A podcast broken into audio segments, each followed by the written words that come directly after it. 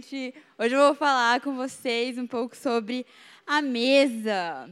A gente escutou, a gente escutou bastante nos últimos tempos sobre que a mesa cura, glória a Deus, aleluia, sim, e muito. Mas hoje eu quero trazer uma outra perspectiva sobre esse tema, porque é algo que Deus tem me ministrado muito e tenho certeza que essa ministração é mais para mim do que para vocês. Mas enfim, Natal tá chegando e logo logo a gente vai estar tá aí com a família tudo e reunidos na mesa, mas sempre tem aquele primo que puxa um assunto inconveniente, política, um negócio mais assim, que solta umas farpas ali na mesa com a família e é normal. E é sobre isso que eu quero falar com vocês, sobre que a mesa também machuca. A mesa também é, querer com que a gente se afaste daquele lugar. Mas a grande chave está em permanecer e convidar Jesus para que ele sente a mesa conosco, porque foi isso que ele fez. Em 1 João 4, 11, fala, se puder, por favor. 1 João 4, 11. Amados, visto que Deus assim nos amou, nós também devemos amar uns aos outros. 12. Ninguém jamais viu a Deus. Se nos amarmos uns aos outros, Deus permanece em nós e o seu amor está aperfeiçoado em nós. Vamos pular lá para o 17.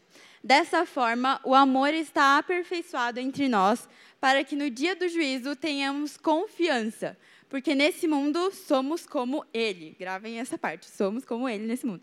Nós, lá no 19, nós amamos porque Ele nos amou primeiro. Se alguém afirmar odiar o seu irmão, é mentiroso, pois quem não ama o seu irmão a quem vê, não pode amar a Deus a quem não vê. Ele nos deu esse mandamento: quem ama a Deus, também ame o seu irmão. É o grande mandamento, né? Que perguntaram lá, qual é Jesus, ame a Deus sobre todas as coisas e ame o seu próximo como a si mesmo. E muitas vezes a gente não faz isso. É, às vezes a gente está ali na mesa, até no contexto familiar, porque convenhamos que na igreja é fácil você sentar na mesa que te convém, é fácil você escolher quem você vai é, sentar à mesa, é muito mais de boa. Mas a família você não escolhe. E complica aí mais porque você tem que escolher amar todos os dias. E realmente, até a Bíblia fala, né? O que, que adianta ganhar o mundo inteiro se, não, se você não amar a sua casa, se você não ganhar a sua casa. E isso tem me confrontado muito, porque na nossa família é muito mais fácil da gente se machucar. O pastor Hugo, em uma ministração, ou alguém falou é, que se, alguém, se eu jogar uma pedra lá no Vitor Padeiro, ele não vai sentir.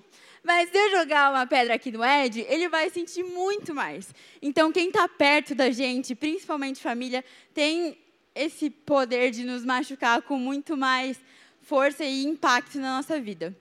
Mas a gente não pode deixar com que essas mágoas e essas coisas tenham é, lugar no nosso coração, sabe? Até lá em Colossenses 3, 13, é, fala: suportem uns aos outros e perdoem as queixas que tiverem uns contra os outros. Perdoem como o Senhor nos perdoou. Cara, Jesus morreu na cruz para nos perdoar. E ele foi muito machucado na vida dele. É, eu até trouxe alguns exemplos aqui. Em Mateus 26, 17, na última ceia, Jesus falando: Vocês estão à mesa comigo, mas um de vocês vai me trair.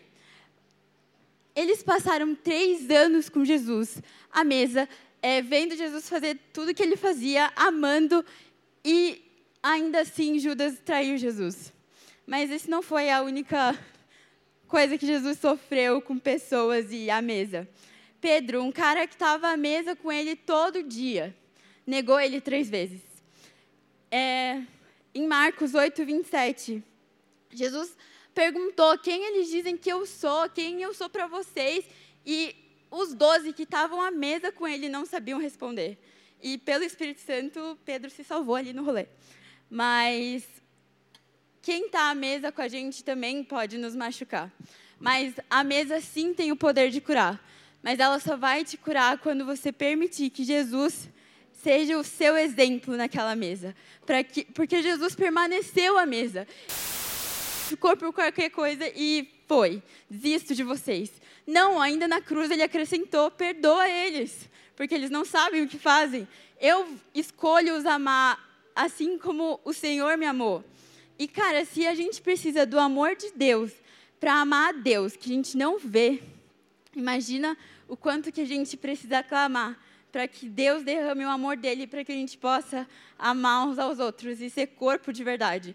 Ter a mesa não é só algo romantizado que muitas vezes a gente, nossa, que lindo, mesa posta.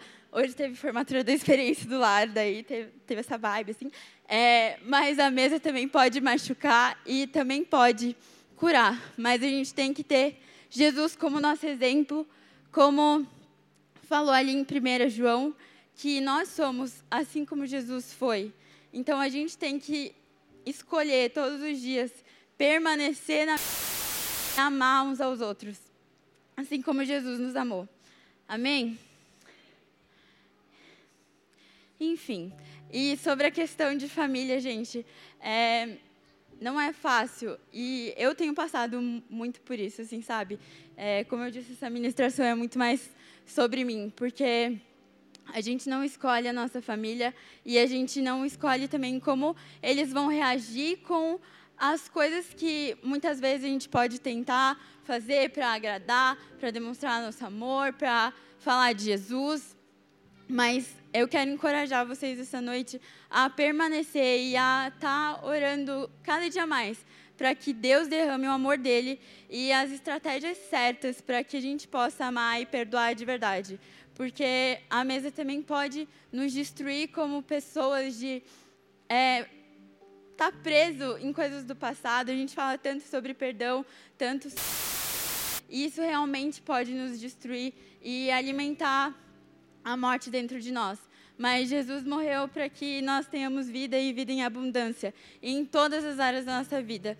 E nessa noite eu quero encorajar vocês a isso, a estar tá realmente sondando o coração de vocês em relação às mesas que vocês estão sentando, se são as certas, se Jesus sentaria ali com vocês realmente, ou se você precisa mudar de mesa, ou se você precisa permanecer nessa mesa para ser curado de verdade e por completo. Amém?